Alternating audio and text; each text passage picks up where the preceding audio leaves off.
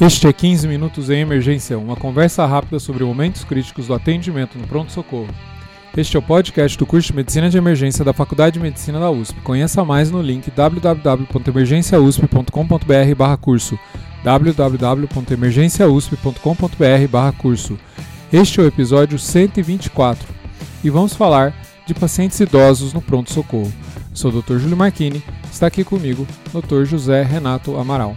Ele é clínico, geriatra e médico assistente do Serviço de Geriatria do Hospital das Clínicas da Faculdade de Medicina da USP. Tudo bem, Zé Renato?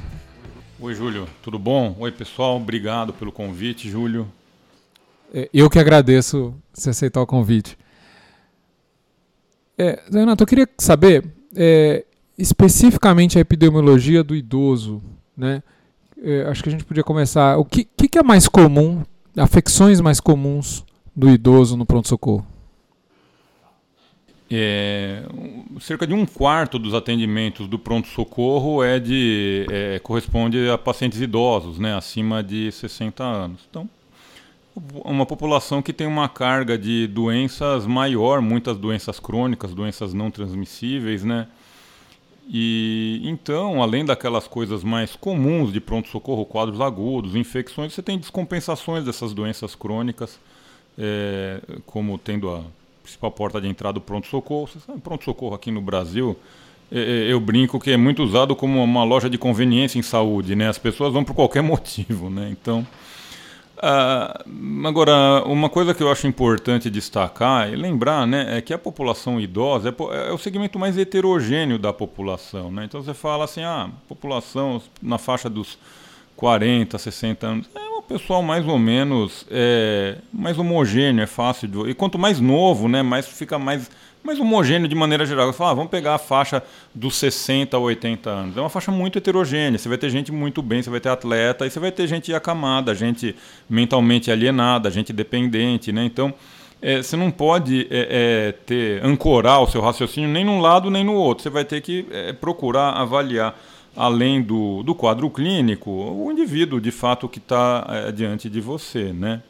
Então, é, grosso modo, acho que assim, a, o que, que aparece mais? São os quadros habituais que os adultos mais jovens têm de descompensações de doenças crônicas ou até é, tipo primo descompensações de doenças crônicas, né? novos diagnósticos que você acaba fazendo no pronto-socorro de alguma condição que às vezes até já estava lá faz um tempo, mas o sujeito não tinha se dado conta, né? E talvez junto com isso sempre uma presença aí de delírio uma, uma, uma, mais significativa do que em faixas etárias menores. É, assim, aí você vai partir para a questão da apresentação atípica, do, do que, que pode estar mais diferente no cenário do paciente idoso. Né? Então, uh, o, o delírio é uma questão clássica. Né? Eu sempre, quando dou aula aqui no hospital, eu gosto de lembrar para os alunos que não, o delírio não é apanágio do idoso, né? Então, sei lá, um sujeito mais jovem com uma meningoencefalite, ele vai estar em delírio, né? Ninguém vai achar isso estranho. Mas assim, o que, que vai o, o que, que você tem que ver? A magnitude da agressão e a magnitude da, da, da, da descompensação cerebral, vamos dizer assim. Né? Então, idosos muito vulneráveis, pequenas agressões já vão levá-lo ao delírio. Então você tem que pesar isso também. Né? Ah, então, por que, é importante você ter essa noção? Eu, eu, eu espero estar sendo claro nisso que eu estou fazendo, né? porque tem o, também a carta super trunfo do pronto-socorro, a infecção urinária do idoso. Né? Então você tem um monte de idoso, sobretudo idosa, que tem lá bacteriúria assintomática, sempre que colhe o exame de urina, está lá é, é, com uma leucocitúria. Daí, você, então, você pega lá uma senhora de 70 e poucos anos, totalmente funcional, pouca carga de comorbidade, daí ela chega num quadro de delírio no pronto-socorro, e aí alguém colhe o exame de urina, tá lá, sei lá, 50 mil leucócitos. Ah, pronto, um delírio por infecção de urina. Olha, provavelmente não é. Né? Não está com jeito de ser. Então, você, é, delírio é mais comum em idoso, mas você tem que né, ter um pouco de experiência e conhecimento para você conseguir identificar se aquele delírio está proporcional à, àquela hipótese que você estabelecendo naquela pessoa. Por outro lado, você pega uma pessoa de mais idade, com quadro demencial, que qualquer coisa, mudar o quadro da parede já deixa a pessoa mais confusa. Aí, de fato, qualquer coisa pode precipitar. E às vezes essas, as famílias levam essas pessoas ao pronto-socorro por quadros que depois se revelam apenas progressão da doença, alguma flutuação da doença. Então tem, tem todo esse, esse universo de, de variações, né? Considerando então isso tudo, como que você faz essa avaliação inicial? Qual que, que, como que você consegue refinar isso diferente né, do, do paciente mais jovem? É, pronto-socorro também não dá para fazer aquela avaliação linda, romântica, global, mas eu acho que assim, é, você estando atento a algumas coisas na, na avaliação inicial, você já, você já ganha muita informação, né? Ver quem que tá, como é que está a postura do indivíduo, se ele vem sozinho, se ele vem acompanhado, se ele é ele que te informa aí de maneira correta, ver como é que está o tônus postural, se ele está lá sentado, conversando, ou se ele está largado na cadeira. Tem umas coisas meio bobas, mas assim, a, a, queixa subjetiva de cansaço, de exaustão, é um preditor assim de, de quadros mais complicados. É, rever a medicação é fundamental, né? isso é uma coisa que a gente não cansa de falar. É, em geriatria, qualquer sintoma novo, até prova em contrário, é efeito adverso de uma medicação. Claro, né? se o cara não mudou absolutamente nada na medicação e veio uma coisa absolutamente estranha, não deve ser. Mas às vezes as pessoas omitem, esquecem, subvalorizam, né? Então a gente vê um, uns quadros motores, por exemplo, umas discinesias agudas, e você vai ver o cara andou tomando um procinético inadvertidamente, ele nem lembra que ele tomou é, bromoprida no, nos últimos dois dias, assim. Você tem que insistir um pouco nisso, né? É, então medicação é uma coisa é, muito importante. É, ter uma ideia do, do grau de, de como esse sujeito era em relação a como ele está agora, né? Porque às vezes também a, a gente acha meio normal. Chega uma vozinha de 80 anos na cadeira ou já chega na, na maca para você examinar. É, ela estava assim ontem? Não, até ontem ela andava, ela conversava, ela fazia comida. Então tem alguma coisa muito errada acontecendo, né? É, agora, não, ela já estava assim. É, é, é, você entendeu? Mas isso tem que ser claro. Parece, parece meio óbvio, né? Eu fico até meio encabulado de falar coisas que parecem óbvias, mas você vê que as pessoas é, esquecem de, de, ter esse tipo de informação. Né? Eu trabalho em pronto-socorro ainda, às vezes a gente troca de plantão e pega uns casos e vê que faltaram umas coisas básicas assim, mas que já mudam muito a, a direção da história, né? Eu tenho a impressão que se você está comentando aqui é porque já com certeza já teve várias ocasiões em que faltou essa informação. Né? Pois é, que mais assim? É, quedas, né? Outras histórias assim, queda é uma situação frequente, às vezes é, também meio negligenciada, sempre cai, né? Então, é, delírio, a gente falou, né? Sempre perguntar se tem queda, porque uma causa que não é rara de delírio também é, é, é hematoma subdural. E hematoma subdural no idoso, você sabe que é, é crônico, né? Crônico entre aspas, ele leva dias para aparecer. Às vezes a pessoa esquece disso também, né? É, a, a, a idade é um fator de risco para isso e, e não tem como uma queda no idoso, é, é, a não ser que eu vou ficar deixar o paciente internado para ficar observando para eu não fazer imagem, né? E como é que eu posso refinar essa avaliação? Tem alguma coisa, tem algum instrumento que faz sentido no pronto socorro? Tem os instrumentos, tem o, o, o Pedro Curiati, que foi nosso residente, ele está lá no, no PS do Sírio. O Sírio tem um pronto-socorro de geriatria. Aqui no Brasil agora faz uns 10 anos de fazer essa, essa arborização da conversa, mas uns 10 anos, desde 2013 o pessoal tem estudado é, se faz sentido haver é, um pronto-socorro geriátrico, com um geriatra no pronto-socorro. Né? E você tem é, alguns elementos que, que corroboram essa hipótese, que mostram que é um benefício para justamente para facilitar é, esse tipo de abordagem. Tem uns instrumentos simples, tem o ProAge aí que o, o, o Pedro fez, é, que ele pede como parâmetros principais do o, esse ProAge é uma sigla, né? Então o P seria de physical impairment, né? De é, é declínio funcional agudo.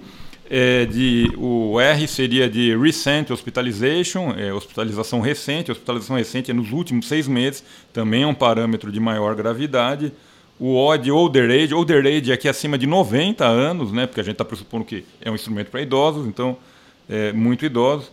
O A né, do Age é a Acute Mental Ulceration, que é o delírio, né? Alteração mental aguda. O G de Getting Thinner é, é, perda de peso. Eu acho meio difícil lembrar pelo acrônimo, mas enfim. Perda de peso sempre é um sinal importante em geriatria, né? seja no ambulatório, seja na enfermaria ou no pronto-socorro também. Geralmente indica que alguma coisa está errada desde ter alguma doença mesmo ou a assistência. Esse sujeito não está conseguindo obter o próprio alimento, ou ele precisava que alguém cuidasse disso e isso não está sendo feito, então é também uma coisa preocupante. E o outro E, né, o do último E de exhaustion, de exaustão, ou, ou o E de ri, porque sexo masculino é um pouco pior do que feminino. Isso também é o dado é, colhido da, da, da observação. Né? Então, quanto mais o sujeito pontuar, maior o risco desse indivíduo requerer hospitalização ou, ou de cursar com é, é, necessidade de, de UTI. Como é que usa esse score específico é. aí? É, se ele pontuar zero, eu vou ter um manejo diferente ou tem um outro ponto de corte? Se ele tiver a, a, a, zero, o risco de você ter que admitir, de internar esse é abaixo de, de 15%. Entre 1 e 2 de pontuação, é, é, daí cada, cada item tem uma pontuação. Depois, se vocês puderem dar, dar uma olhada, porque acho que perda funcional aguda é o que mais pontua, dá 4 pontos aqui. O, o e o, o, o, total vai de 0 a 13 pontos. O 0 é o cara que está muito bem, 13 pontos é o cara que está muito mal, né? Uh, esse último critério né, de sexo masculino ou exaustão, ele só pontua um ponto. E hospitalização recente dá, dá dois pontos, delírio dá três. Então cada, cada item tem um peso diferente, né? Esse instrumento eles fizeram lá, a partir de, de versões estrangeiras já, né? Eles deram uma adaptada para realidade brasileira lá no PS é, do Sírio Libanês e validaram aqui no, no, no HC durante a, a pandemia. É. Interessante. É, você comentou da, você comentou de medicações, né? Por exemplo, a bromoprida. É, como que eu faço, em geral, o reconciliamento medicamentoso desses pacientes? Que geralmente eles vêm com polifarmácia, né? É, é comum. Polifarmácia, eu, eu também eu, eu, eu, falo sobre polifarmácia, escrevo, que é um negócio complicado, né? É, mais de quatro medicamentos está definido como polifarmácia desde o tempo que eu estava na faculdade, nos anos 90. Só que assim, a verdade é que hoje em dia, para muita gente, você tem que ter, né? Vai, vai tratar direito um paciente hipertenso, diabético. Como é que você vai seguir diretrizes sem quatro medicamentos? Não dá, né? é, insuficiência cardíaca hoje em dia não dá, tá pautado então. em quatro medicações. Né? Isso, sendo bem conservador, né? Então, é, eu sempre faço essa ressalva, que ah, tem a polifarmácia terapêutica, né? Não dá para a gente também crucificar a polifarmácia. Mas isso posto, é, muitas vezes remédios que são terapêuticos podem estar tá fazendo, trazendo problemas, aí você vai ter que rever se o benefício potencial desse remédio justifica o, o que ele está trazendo e você tem remédios que são geralmente inapropriados. Você tem várias listas de medicamentos potencialmente inapropriados em idosos. Né? Acho que a lista mais famosa são aqueles critérios de Beers. Eu confesso que agora não me lembro qual foi o primeiro ano, mas foi em, em, torno do ano 2000 que saiu a primeira versão e periodicamente ele tem sido revisado. Né? E aí você tem. É, aqui tem um consenso brasileiro também que está no portal da Sociedade de Geriatria, desse BGG, que ele está bem legal. Porque daí tem o critério de BIR, saiu o Stop Start, que é um critério europeu, e a gente fez esse. O, o, esse brasileiro, eu posso falar com isenção porque eu não participei dele nada, mas ele está bem, bem bacana e é bem simples. E aí você tem assim aqueles remédios clássicos, né, de, que devem ser evitados em idosos, remédios que mexem no sistema nervoso central, tipo benzodiazepínicos, remédios com potencial anticolinérgico, anti-inflamatórios, né, e e, e por aí vai. Né? A bromoprida, por exemplo, é um remédio que eh, você usa para o trato digestivo, mas tem muito efeito em sistema nervoso central, pode induzir sintomas é, extrapiramidais, né? Tem. Tem uma porcentagem significativa de pacientes que vêm com Tem. benzodiazepínicos, né? E que fazem um uso crônico e a, a longo tempo, né? É, aqui o Brasil é, é, um dos lugares onde mais se vende o clonazepam no mundo, né? O clonazepam é meio tipo água aqui, né? É, benzo é um negócio muito difícil de mexer, né? Assim, mas é, é, é assim. É, eu, eu acho que assim, a, a não ser que o cara fez um uso novo de um benzodiazepínico, é, provavelmente o benzodiazepínico vai ser mais um fator de risco. Evidentemente, isso aí prejudica a, a cognição e diminui o reflexo, predispõe o sujeito a sofrer quedas, predispõe a, a, a delírio, hum, mas não como causador, provavelmente mais predisponente. A não ser que o cara é, começou a usar inadvertidamente, que às vezes tem isso também, né? A vizinha estava nervoso, a vizinha falou para tomar e o sujeito tomou e aí que a gente vê às vezes os casos desses pacientes que fazem esse uso crônico e a gente tem muito receio de prescrever, né? E, aí, e o idoso, às vezes, muitas vezes fica pedindo a medicação. Ele é. no, ambiente ainda do pronto-socorro, não, não, não, fica, Sim. não é um ambiente muito apropriado para descanso, né? Não, tem, não tem lugar escuro, sempre luz, sempre barulho e ainda a falta do, do benzodiazepínico que usa há anos. É,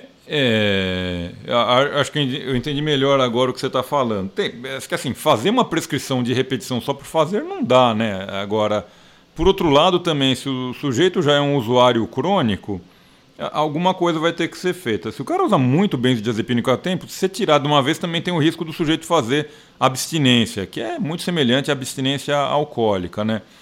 E muitas vezes a gente se, se você acha que o risco disso acontecer não é tão alto, como graças a Deus é na, na maioria das vezes, né? Você pode substituir por alguma outra droga com um potencial sedativo, sei lá, quetiapina, por exemplo, né? um, um antipsicótico com perfil mais sedativo, que pelo menos não, induza tanto dependência, né? Para tentar é, mudar. E também se o, o, sujeito vier a ser admitido e tiver que ficar internado, aproveitar essa ocasião para fazer uma reconciliação, ver melhor aí o, o que, que dá para deixar na prescrição rotineira dele, né?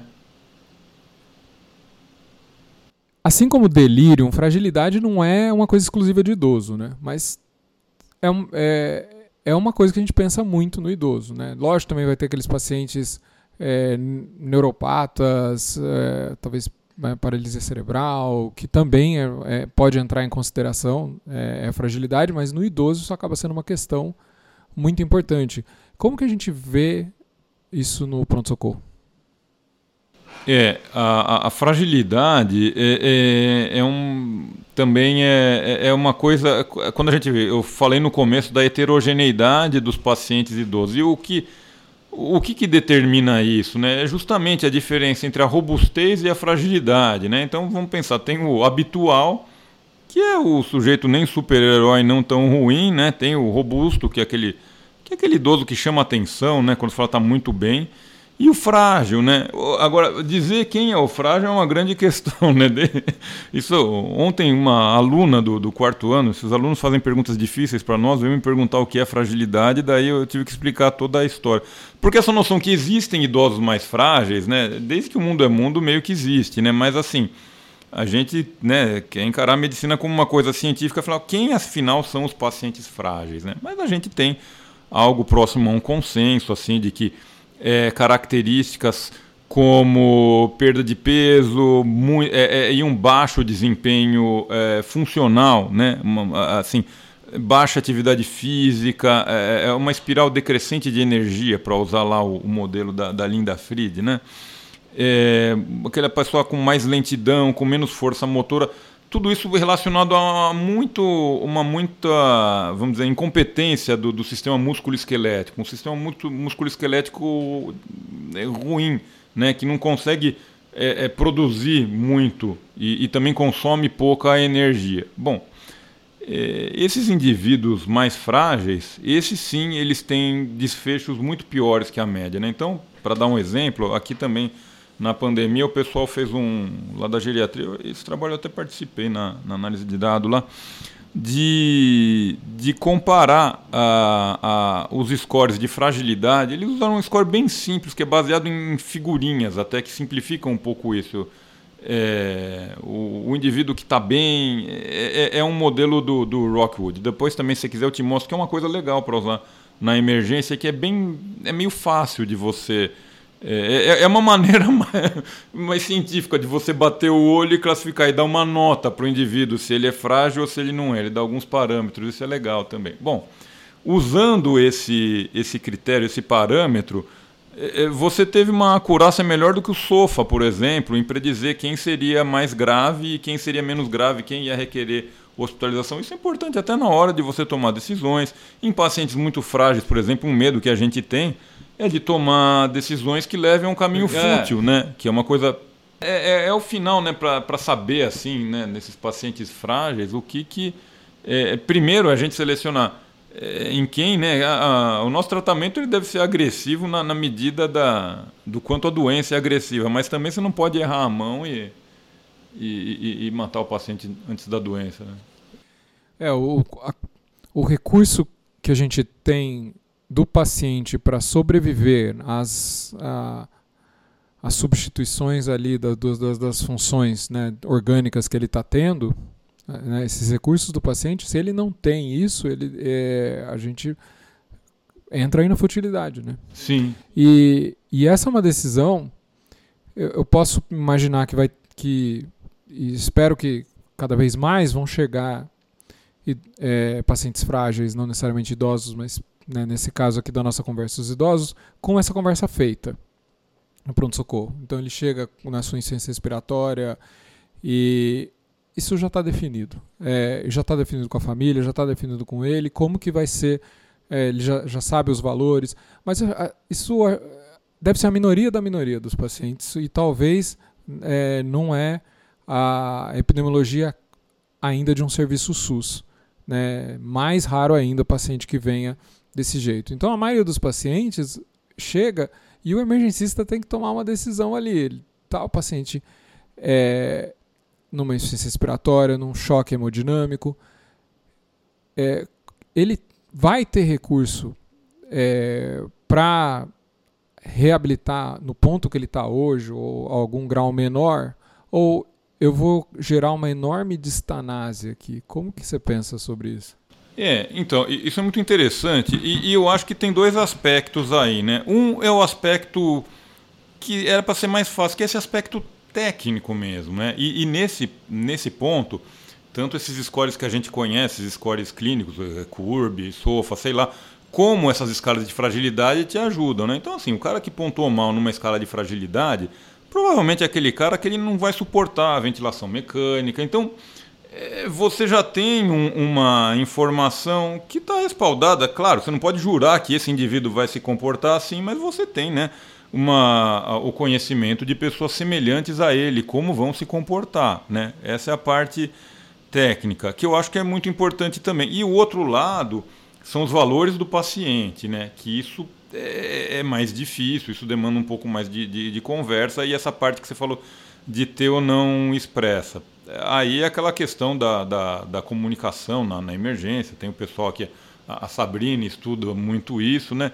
É, é, é nessa situação. É, então eu acho que assim, tem situações que são muito fáceis e né, os extremos são fáceis. O idoso, sei lá, um cara de 80 anos que está trabalhando, que está bem, você vê, você olha para ele, você vê que ele é um cara robusto, assim. E é um cara que a família, numa conversa rápida, você vê que é um cara que tem vontade de viver. Ele fala, puxa, ele estava lá na festa da neta, ele está planejando a viagem e tal. Eu falo, meu, esse cara, né, até prova em contrário, eu tenho que investir nele, né? E tem um, um, um, outro sujeito que tem muita idade, nem informação direito você tem, porque ele já está meio largado pela família. É, é, meio triste falar assim, mas é verdade, né? Famílias pequenas agora e, e, e tem um estado clínico ruim também é, nesses dois extremos, acho que é só é, mais ou menos alinhar as expectativas, que geralmente elas já vêm alinhadas é, de pronto, assim, né? O cenário já é esse. Tem esses, essas situações do meio, e aí você vai ter que usar é, com mais critério essas duas coisas. O, o, estado do paciente, né, ter uma ideia real do quanto ele suporta ou não, né? Quanto, por exemplo, ele consegue sei lá, superar uma insuficiência renal aguda, eh, vai ter que fazer um exame mais invasivo se ele consegue, ou se ele consegue ser submetido a uma cirurgia, se for o caso. E essa questão do, dos valores, né? E às vezes você tem que alinhar, por exemplo, um paciente, nossa, mas não, paciente, por questões religiosas, assim, ele quer muito viver, é para fazer tudo, você tem que às vezes falar, olha, mas ele não aguenta tudo, né? Porque se tudo, né, os recursos que a gente tem, aquela história é uma ponte, né? Uma ponte tem que ligar é um lugar ao outro. Às vezes você vê que não tem um lugar onde ligar, né? Aquele paciente que não tem musculatura, tá é, albumina de 2, você vai entubar, que, que, você vai, quando que você vai tirar do tubo? Você não vai, né? Você entuba alguém que você consiga vislumbrar que mediante antibiótico ou sei lá o que, você consiga um dia tirá-lo dessa situação, né? Então, é, é, só para resumir, não sei se eu falei muito, é, porque às vezes eu vejo o pessoal mais jovem tem muito essa confunde decisão compartilhada com a vontade da família. Não, é claro que tem que ser respeitado a vontade do paciente, a vontade da família, mas a gente não pode perder também a nossa é, visão de clínico, né? O, o, a, a, informação que a gente consegue ter com o nosso conhecimento e o nosso exame. Né? Muito bem. O que, que seria a sua mensagem final para os emergencistas?